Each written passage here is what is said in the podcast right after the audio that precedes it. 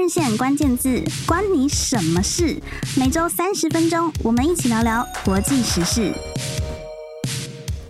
各位听众朋友，大家好，欢迎收听这个礼拜的换日线关键字，我是主持人、内容编辑雅维。这个礼拜呢，我要跟大家分享，不只是邀请了一位很特别的来宾，而且这个主题呢，我觉得也是我一直都非常想跟听众朋友多聊聊的。其实换日线不管是在网站啊，或是我们的 Podcast，或是我们的纸本季刊，很常跟大家分享的，就是一些很特殊的职业，或是很不一样的职涯经验。那我们其实编辑部也透过这个替读者搜集特殊职业的过程中，自己其实也慢慢的一个一个达成我们自己也很好奇的一些领域。那其实我们发现这两年，也许是疫情有关，也许是跟整个就是工作趋势的变化有关系。我们很多的年轻的读者或听众朋友，其实对于这种呃，不管是数位游牧啊，或者是他可以就是一边工作，但是一边在不同的地方旅游的这种生活形态，是很感兴趣的。这个礼拜呢，就要和大家来介绍一本是热腾腾刚出刊的一本书，叫做《跟着我上游轮工作》。边工作边旅游，不再只是梦想。我刚也是，就是亲手拿到了这本新书，是作者亲自交给我的。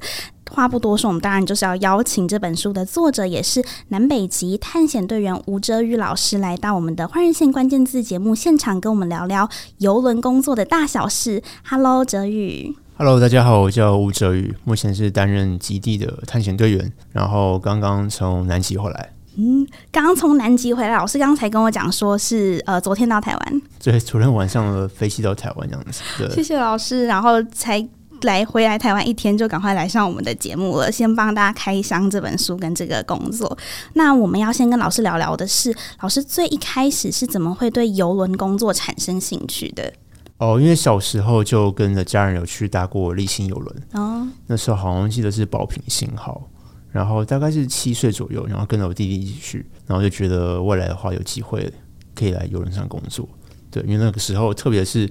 能够上驾驶舱去做一个这个参观，就觉得很有兴趣。只是那个小小的梦想就是种在心里里面，但是经过了好一阵子才达成。嗯，七岁的时候就萌芽了哇！对，当时是就是其实是旅游的一个行程，就有去参观一下驾驶，对对，驾驶舱，对对对。哦，好有趣哦！然后就觉得那时候就有很清晰的觉得说，哇，以后我想在船上工作嘛，还是就觉得那个驾驶员的制服很酷，这样子，单纯就这样觉得，被制服给吸引了。对对对。那七岁之后，一般就是呃，可能念书啊等等。那后来老师是怎么就是呃，就我所。知老师是就读国立台湾海洋大学嘛，所以老师念海大或者是去选填呃商船系，这个跟你当时小时候就是对于船呐、啊、或是游轮工作的那个兴趣萌芽是有相关的吗？哦，对，那个是去游轮最接近的道路。对，然后当然一开始就是也是被通知说，就算念这个系也是没办法到游轮上工作，因为台湾呃几乎都是一毕业就是去货轮，比如说像是呃货柜船啊、散装船啊，然后或者是在石油的油轮等等的。对，嗯、老师刚刚讲到的这些，就让我想到，其实像对我们这些我自己就是门外汉，我们其实蛮常听过很多的船嘛，像老师刚刚就列举了几个，像是呃在石油的啊，或是。货柜船啊，等等，我们对于船的类型和定义其实比较不是那么熟悉，所以借着就是老师来到节目现场，也先跟老师请教一下，除了游轮之外，我们比较常会可能知道就会接触到的还有什么其他船的类别？那游轮之中，就我所知，好像又有分一些不同的类型，这样。嗯、那刚刚前面提到就是其中几种货轮嘛，当然还有一些比较特别，像是在汽车的汽车船，汽车船，然后或者是现在比较夯的这个风力。发电啊，这种工作船哦，oh. 然后客轮的话就是以游轮。那游轮当初最刚开始是在一九五零年之前，那个时候还没有很普遍有客机的时候，就大部分都是用这种大型的蒸汽船，然后载客人到呃，特别是北大西洋，从美国美东一直到这个欧洲去这样子。嗯、对，那个时候是以这样一个客轮。那客轮又分小型的或者跟大型的。那一般我们现在所讲的游轮就是邮票的邮。嗯，主要就是在大概一千个客人以上。当然，现在一千已经算是极小小数的这个少数人的这个船。现在大部分甚至可以载到五千人以上，包括在今年好像是三四月份会来台湾，呃，作为母港的这个地中海的荣耀号 MSC Splendid 的，他会来台湾，然后届时应该是一个会造成一个蛮大的一个热潮吧。荣耀号，对，荣耀号，Splendid 的。所以其实，在客机还没有被发明或是没那么发达之前，客轮就是大家可能要远渡重洋的时候一个比较主流的选项。对，除了那时候有载货啊，载一些就是邮寄的东西，嗯、然后当然就载客人。嗯嗯，那呃，老师刚刚分享了这些，就是我们可能会比较常听到，或者是不见得知道，但是现在也知道了这些关于船啊或是游轮的类型。那我们今天节目会比较聚焦的，就是在讲老师刚刚讲的，就是这个这种可能邮票的邮，这个游轮就是它可能是以比较是娱乐啊或者是度假用的游轮，是吗？对，一般我们所讲的游轮就是可能会有一些呃，像是船上有一些表演的秀啊，嗯、或者是有 casino。或是有现在滑水道、碰碰车，然后等等的这种小朋友喜欢玩的什么 F1 赛车那种小型的，对，都在船上可以很容易找到。对，也是各种五花八门的。那餐厅就更不用说了，随便一个载客两千人的游轮，至少都是八间餐厅以上。八间餐厅，然后大概有四到五个酒吧。哇，好多哦！对对对，就是一个小小的一个城市在船上面。嗯，好。因为我目前就是比较还孤陋寡闻，我自己其实实际上我还没有就是透过游轮旅游的经验，嗯，但是当然从小会看到一些可能影集啊，或是纪录片，或是一些实境节目等等，多少还是有看到。但听到老师刚刚讲的，就是说如果是一个两千人的规模的游轮，上面会有八间餐厅，真的蛮多的，就是可能会有各种不同的菜式，然后不同的可能有中式的、西式这样子。嗯，像现在我刚刚才搭的那条南极船，嗯，它才在。两百四十个客人就有八间餐厅了，它才总吨位才一万七千吨而已，就八间餐厅。那你想想看，如果是十万、二十万吨的，肯定大概是十五间吧。哇！就是让客人就是有各种选择。对对对对，对。哇！那通常在海上，应该海鲜感觉应该也是一个会就是各种海鲜啊等等，因为毕竟就已经在海上了。还是这是我迷思？呃，海鲜的话，可能大家会以为可能在海上钓鱼吗？还是什么之类？应该是。呃，不太可能发生的，但是我们会在各个港口，然后上这些当地的新鲜食材。嗯，这也是现在很多的这个邮轮公司会讲究，就是不要去买一些进口食材，尽量买一些当地的，这样比较不会花太多的这个。二氧化碳的足迹一样子。老师其实身份是蛮斜杠跟多元的。当然，除了我们刚刚一开始节目讲到了，就是老师最近出了这一本新书，嗯、是一个作者的身份之外，老师目前还有哪些工作可以跟我们大家介绍一下？呃，目前主要大概一年有七到八个月会在探险船上，嗯，就是也是一个客轮，比较小型的客轮，然后带客人去南极啊、北极啊，甚至像是一些富二代航线，包括我在今年。三月会去的一个台湾日本航线，等等，都是一个我慢慢在走的一个新的目标。然后我在下船的时间比较会去做一些像是呃旅行社的说明会啊，比如说他们想要带客人去呃极地玩，但是不是每一个船公司都能够会供给旅行社他们一些免费的船票，毕竟一张船票还蛮贵的，可能动辄就是一万美金，那他们可能就会需要我这样的人才，然后跟他们去做介绍。以我们是工作人员的身份，然后站在最前线的身份，然后去跟他们介绍船上的操作等等的，嗯，或者是去一些像是一些社团啊，包括像福伦社等等的，去分享一些、嗯、呃南极、北极之美这样子，给他们看一下不一样的这个旅游的的风光。嗯嗯。嗯其实目前在台湾，如果说可以，就是很分享这么多关于南极的、北极的现场的观察，或是老师刚刚讲的这些，不管是呃旅游的景观啊等等，目前台湾的人还比较少，对不对？对，比较少。然后还有一些企业会比较喜欢关注像是气候变迁等等的，哦、那就会带到一些，比如说像是冰川后退的一些照片啊，然后给一些这个绿色。环保的企业去做一个参考，这样子、嗯、哦，所以其实会有蛮多可能 NGO 等等跟老师联系，就是希望可以分享你在现场拍到的照片，这样。嗯、对对，不一定是 NGO，就是类似可能就是一些讲究环保的企业，嗯、对对对，嗯。那老师刚刚分享了这么多元的工作的经验或者是身份，我们就很好奇啊。如果说现在目前听众朋友可能不管他是可能还是学生，正在思考未来的职涯方向，或是已经开始工作，可是觉得哎，我对于这种可以就是边工作边到处看看的这种呃形态很有兴趣的话，那在台湾如果说我们想要把航海跟工作结合，老师刚刚讲的说，其实最直接的途径就是去念相关的学校跟科系，对不对？对。相关学校科系，但是这一般讲的是，就是我们在做技术一类别的，比如像是做驾驶或者轮机，但这个会比较需要考定指定的学校，比如像台湾的海洋大学，或是高雄海洋科技大学等等的，进去上这个四年的课程之后呢，然后再经过一年的实习，在船上的实习，然后再去考取相关的这个执照，嗯，再上船工作，所以整个时间会花大概五年的时间，嗯，才能够正式变成一个三副也好，或是轮机的三管等等的。对，那一般如果说不需要走技术性的这个类别的话，可以走就是比较容易的大众型的，像游轮上，比如说你像是你念呃饭店管理的，或是你的走酒吧部门的等等的，你只需要去上一些基本的课程，像 STCW 这个基本的海员执照，把它拿到之后呢，大概需要上大概一个月的时间的课程，在一个月到两个月，针对不同的学校、不同的这个这个时间的规划，然后去拿到这个执照之后呢，然后就可以去申请一个这个。工作对，嗯嗯，哦，所以有分就是比较偏技术型的跟非技术型，对对对，对嗯，嗯，那老师自己是毕业自国立台湾海洋大学嘛？老师念的科系是、嗯、呃叫商船，商业的商，船舶的船，船舶的船。那老师可以跟我们分享一下商船系这个科系主要在教什么吗？呃，商船系就是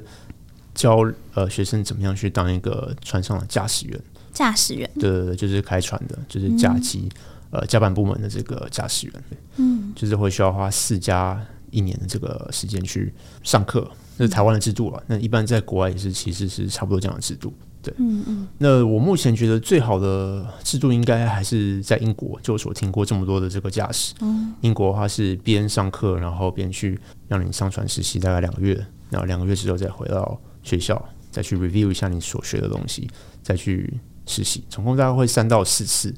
这样子，然后再去考执照，嗯，所以我觉得这样是相对一个比较弹性，然后比较能够结合船上的经验跟你所学到的东西。嗯，对。所以这样听下来，就是如果说大家是真的对于驾驶，就是船开船是很有兴趣的，嗯，在不同国家的学制当中来说，英国是老师可能目前听到是比较推荐的，因为可以边做边学这样。对，甚至有些学校像是在意大利，他们是也是类似像这样的一个概念，但是他们可以更早就是。可能练个三年，然后就可以直接进入到这个游轮里里面，然后去慢慢开始做从实习开始这样子。嗯、对，所以当初我在进地中海游轮公司的时候，好几个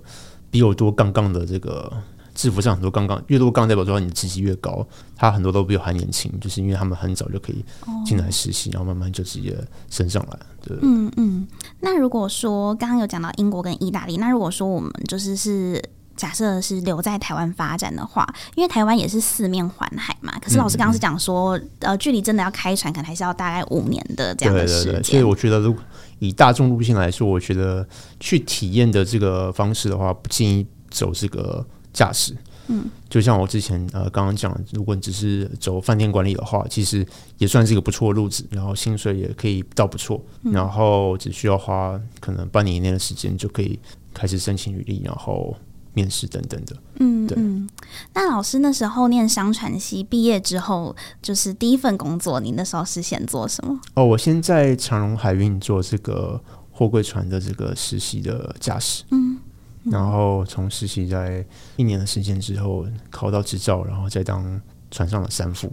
嗯，三副就是要去开船，一天会有两个四小时的班，总共开八小时的船，每天。对对对，那这个还不算，就是你在进出港要带缆绳，就是把船带进港的时间，所以一天大概平均加你的加班时间大概十到十一个小时差不多。对，嗯，嗯，那老师是后来怎么样从就是这个在又跳了一个，就是转了一个方向，然后进入比较是游轮的这个工作？哦，因为我在我在进货柜轮的时候，就有在四处去找一些。邮轮的机会，嗯，当然，虽然说台湾这个邦交国没有很多，所以也限制了我们的工作机会。当然，anyway，嗯，这个是题外话。呃，在我们呃台湾当初是跟巴拿马还不错，对，然后那个时候就是找一些巴拿马的传奇国的游轮，然后去投履历，然后就是一直投，一直投，一直投，就边边做边投这样子，只要有网络的地方就投。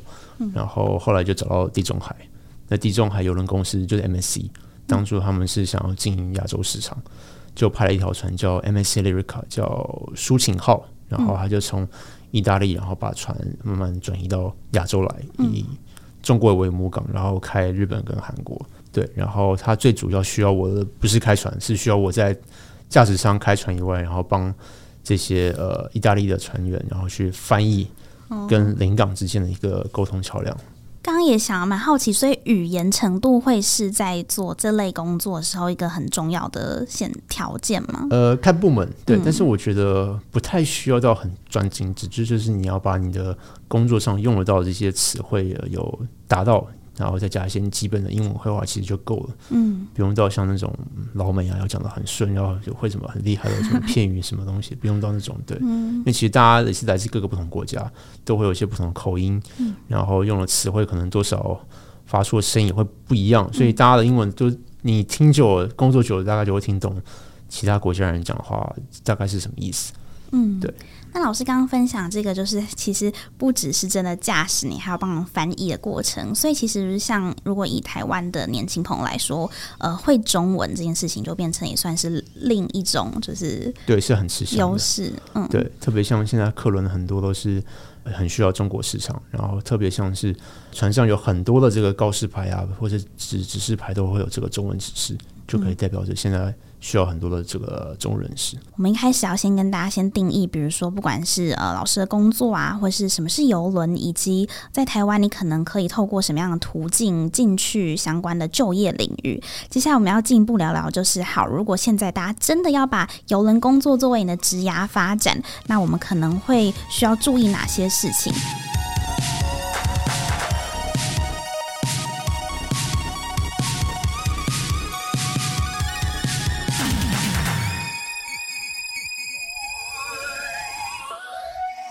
继续下半场的节目，来和老师聊一聊，再跟听众朋友再一次介绍。其实老师真的很厉害，是台湾第一位有考取南极、北极探险专业证照的探险队员，然后也是第一位台湾国际邮轮驾驶及探险队副队长。那我们在上半集节目的时候，其实跟老师稍微聊了一下，就是当初为什么会对于呃把航海以及个人的工作结合起来有这样子的一个想法，以及老师在念海洋大学的呃商船系的时候呢，受了哪些训练？然后我们也聊到说，其实以英国和意大利的，就是这个学术的培养，可以让你更有边学就有边实作。其实，如果对于你是真的想要在航海领域深造的听众朋友，可以稍微去了解一下这两个国家。那接下来呢，我们就要再深入一点的去聊游轮的职涯，因为刚刚老师有讲到嘛，就是其实一开始老师也并不是直接就进入游轮的这个产业，反而是有先尝试了其他的类型。那最后决定，哎，其实来做游轮，那就跟老师稍微讨论一下。如果我今天就是一个可能我是学生，然后我想要未来我想要去从事游轮工作，那游轮工作有怎么样的所谓的门槛吗？或者是说我一定必须要必备哪些技能，或是考到哪些证照才可以去做？呃，目前的话，在台湾已经有两个协会，一个是台湾呃邮轮产业发展协会。另外是台湾邮轮协会，嗯、这两个都有在辅助，就是呃台湾的学生或者是呃想二度就业的这些人士去找寻一些邮轮的这个方向。嗯，大部分的这个邮轮工作，我们就以讲这个饭店部门好了。饭店部门里面包括酒吧啊，这个还有这个房间的清洁，然后还有这个餐厅等等的，这些都是呃在整个游轮上面可能占了至少七成的人数，嗯、也是需要最多人的这个部门。那这些部门会需要这个执照，比我们刚刚前面讲的这个航海技术人员少的太多了。嗯，你只需要花大概半年以内的时间准备你的履历啊，还有这些相关的执照，还有包括这个以前非常难解决的体检表，现在都可以到国外去，或者在台湾直接发给这个邮轮公司，看你这个体检表可不可以被认可。不可以被认可的话，你可以到最近的菲律宾，菲律宾有很多的这个体检的。医院也可以帮忙做一个这个盖章，然后确定让船公司可以认可体检体检表，对对对。为什么以前会很难解决？呃，这就回到这个邦交国的问题了。哦，对对对，就是台湾的话，主要还是以呃巴拿马为主。像我最近我刚从呃南极下来那个公司，它的船籍国是巴哈马。嗯，巴哈马这个体检表在台湾是不能做的。就算给医生盖章，台湾医生盖章，那个船公司是不认的，哦、所以我必须要到有可以做巴哈马体检表的国家。那那时候我是在挪威做的，然后像那时候是顺便去北极，然后刚好我上一张还没到期，但快到期之前，我就在挪威把它做一做，这样的话我就可以再延长两年，继续在有巴哈马的船籍国的游轮上工作。嗯嗯，对，要事先规划好。对，你要先事先想好你未来一年的签证。体检表，哪些东西快到期了，把它呃上一上。对，嗯嗯。那现在很方便的是，呃，前面有讲到这个四小证，船员基本四小证是台湾可以领拿到的，就只要去呃受训，大概可能一个月两个月时间。或者是现在在中国有一些大学，包括像集美大学等等的，都在呃对台湾示好，看能不能就是让台湾的学生到台湾到中国去上这些课，然后取得到这个四小证。嗯。那到中国去受四小证的话，你可以领取到大陆的这个海员执照、海员证。那这个海员证的话，是比台湾的海员证是更好用的。如果你不 care 你是拿中国大陆的话，你去申请其他邮轮公司都是更好用的。对。那这四小证里面就包含了这个呃救生艇安全，还有这个人员安全管理，还有这个基本医疗急救，还有这个灭火等等的这四张，就变成一张四小证。所以一般的邮轮公司都会呃看你有没有这张，然后再加上一些像是什么保全意识 （security awareness） 这几张有了之后，基本上就可以呃去跟船公司做申请，对。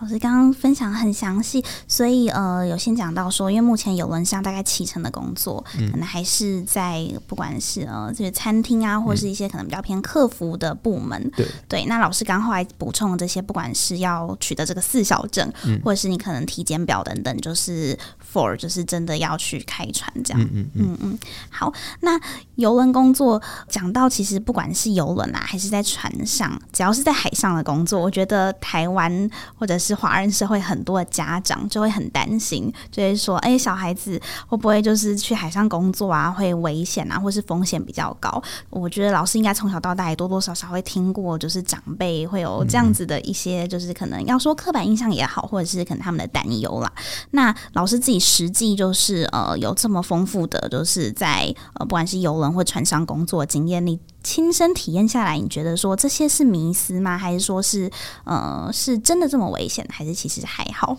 呃，现在船都是越来越讲究平衡、稳定、嗯、安全。对，自从这个铁达尼号事件之后，嗯，这个船上的这个救生艇都一定要满足，就是船上所有的这个工作人人员再加客人，甚至现在已经很多。邮轮公司都已经在船上已经具有一倍的这个救生设备，就等于说，你假设你船往左边翻了一个很大的角度，你右边所有的这个救生艇跟救生筏都可以当做所有这个船员还有这个客人的这个安全的这个撤离，再加上以前的船上这个在海上维持平衡的这个平衡翼可能还没有那么先进，现在已经非常先进了，甚至船在不动的情况下。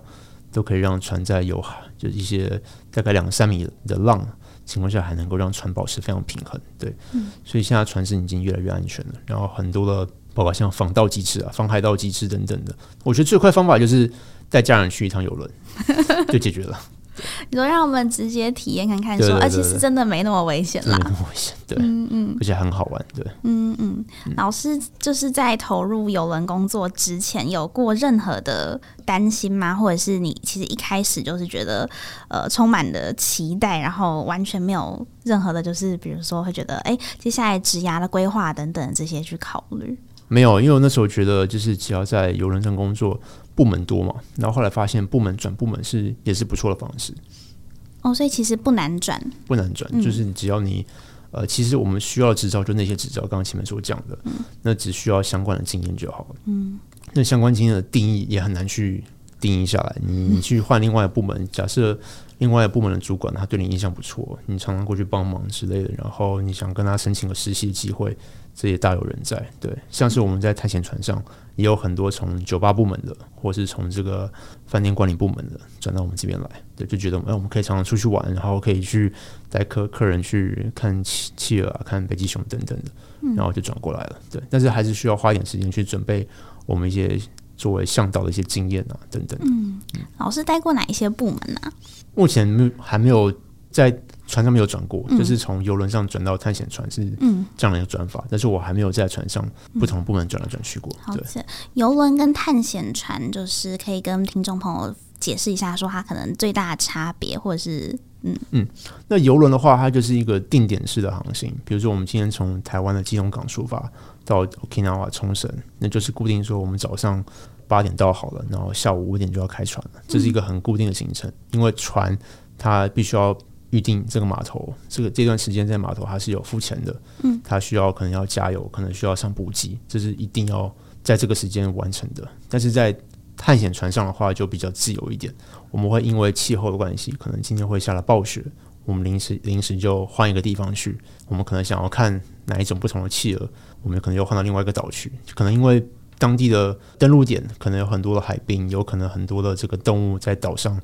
布满在海滩上。那这个时候我们可能就换了不同的模式去进行。对，所以说探险船是一个比较弹性的一个活动的方式，就没有说你要固定什么时间。到哪个点，我们可以随时换，可以随时因为各种原因换一个点。嗯嗯，那不论是在游轮或是探险船上，都会有就是呃游客，然后他们两种船上面都是会有游客的。对，这两个都是游轮，嗯，对，就是这个游玩的游。对，嗯嗯，但他们。在体验上，比如说，如果我今天是用一个比较观光的角度，如果我今天是一个旅客，那我要去体验游轮的旅游方式，或者是探险船旅游方式，老师可以给我们推荐一下吗？就是这两个分别的，可能它的好玩的地方会是什么不一样？呃，游轮的话比较偏向走一些呃大城市的地方，还有停一些在呃都市的地方，所以你一下船之后，可能搭一个交通巴士，嗯，就可以直接直接到很近的市区去 shopping 啊，去逛一些呃文化的景点。那在探险船会比较偏向它走一些游轮去不了的地方，哦，对，会比较需要，可能会比较需要小船才能够带客人到达到岸上，因为当地可能没有一些码头，没有一些平台可以让这个船靠上去，这也是探险船比较不同的地方。那探险船的话，它的平均年龄大概是在五十五到七十五左右，大部分都是退休族，有钱又有闲的客人这样子，对。他们比较不希望太吵，不希望有小朋友在船上，就是里面跑来跑去、尖叫这样子。对，嗯，会比较轻松一点。然后上下船的话，时间也很短，不像你在一条五千人客船，你可能下船会需要花半个小时，甚至到一个小时都是有可能的。对，去餐厅吃饭的时候，也不需要去 booking。哪一个就是很精准的时间？你在大游轮吃饭，你他可能会帮你分成三个时时段，特别是晚餐，因为人真的太多了。嗯、然后尽管说你可能有十五家餐厅，但是还是没有办法一次容纳五千个人在所餐厅里面，所以可能一个晚餐可能就分为五点到六点半，六点半到八点，然后八点到之后的时间这样子。嗯、那在探险船的话，就是可能三四个餐厅，然后就可以容纳所有的客人一起吃饭这样子。嗯、对。再来就是探险船会比较偏向是那种。去看大自然的一些景点，对，然后会比较需要客人跟员工比是比较高的，因为他会需要更多的照顾，更多的这个呃介绍啊，当地的一些知识啊，那就不像大游轮的话，会比较偏向可能你可以去享受船上的一些设施，滑水道啊，或者去健身房等等的，对，就探险船是比较知识性的这样子。嗯，这有点颠覆我原本的想象，因为原本听到探险船嘛，就会以为说可能会比较多，可能可能难度稍微高一点的体验的行程。那、嗯、老师刚刚的解说这样下来，的确他可能就会比较适合是呃，可能经济基础很稳定，然后已经是退休，就是老师刚才有闲有钱的这一群。对，大部分是退休族比较多一点。嗯，所以亲子啊、家庭这种就会比较选游轮，嗯的这个方向。嗯老师其实也在呃这本书跟着我上游轮工作的这个新书里面有提到说，其实游轮工作啊有很多它的美好嘛，就它的优势，或者是你可能真的要从事之前要先给自己打的预防针。当然，老师在书中都有先帮大家打好打满嘛，就都有先很诚实不藏私的去分享。那也想要请老师跟我们换人线关键字的听众分析一下，说这个游轮工作的美好跟要大家先打的预防针分别有什么？嗯。呃，美好的部分就是你可以边工作，然后边到世界各地是免费的去了。然后所有你在船上工作，不管是上船或下船也好，这些都是根据在国际海事劳工公约里面规定，船上必须要照顾你从上船到下船的所有的花费，比如说你上去的之前的这个伙食啊，或是交通，或是住宿等等的，等于说你不需要花到任何一毛钱再上船。那尽管你到船上可能会，如果你自己买一些东西 shopping 的话，可能会花到一点钱，但其他大部分时间都是可以存到钱的。对，然后你可以认识很多不同国家的员工还有客人，这些人可能会让你更多的机会去学不同的语言，然后可以让你在一些聚会上，然后认识到不同的部门，然后去了解到自己到底喜不喜欢你所现在选的这个部门。那未来你如果选了另外一个部门，那就可以学到不同的东西。对，学到不同的东西之后呢，你又可以把这些资历写在你的履历里面，你又可以把这个样的工作，然后去申请到另外一个邮轮公司。假设你现在当了在这个 A 船公司没有去的这个航线，假设他没有去阿拉斯加，好，你很想去阿拉斯加，那你就可以去看看呃另外一个 B 船公司，它需要什么样的条件才能去。那假设你有够多的资历，这些执照都有的话，你就有机会去申请到。所以就是一直可以认识不同的人，然后去尝试新的东西。对，就不是一直在锁在同一家公司里面。嗯，对，它是比较偏向是呃约聘制的角度，就等于说你签完这个合约之后，下船就跟船公司说拜拜了。虽然你你之后如果想回船公司的话，你可以跟他打个招呼，然后他可能帮你拍下一条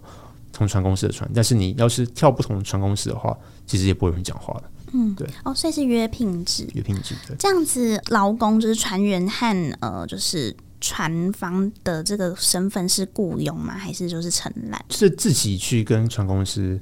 去申请工作这样子，哦、对，所以没有什么退休金什么那些制度都没有，对，嗯嗯，就下船之后，船公司在你回到台湾回到家里之后，什么保险啊，就跟公司没关系了，嗯，对对对，了解，可能这个也是大家可以就是纳入考虑的一个点，就会比较。一开始进来会比较不稳定，对，嗯，但是基本上我们的合约大概是抓以饭店部门来说，大众的这个部门大概是抓六个月左右。嗯、那如果是探险型船的话，大概是四个月。那为什么会是四个月？是因为我们探险船所走的路线是比较偏的，比较没有机会去下地玩的，嗯，所以比如说我们去南极好了，你几乎所有地方都是去很冷的有气的地方，但是基本上你下船都是以客人为主，但是你在大游轮上就比较不一样，你会比较。多的机会下去玩，然后比较多的人员，然后在一起去认识啊，会比较像是个大家庭，对，所以你可以待的时间会稍微久一点，对，嗯，那这个是一个差别。那再来讲到这个预防针的部分，就是可能没有想到我们工作上会有那么美好，因为第一个我们可能是在员工常去住这个房间，除非你是很高级的级别的这个主管级，才有可能会住客房，不然的话，你一般开始进去的小白，可能当餐厅部门或者是。酒吧部门也好，其实这些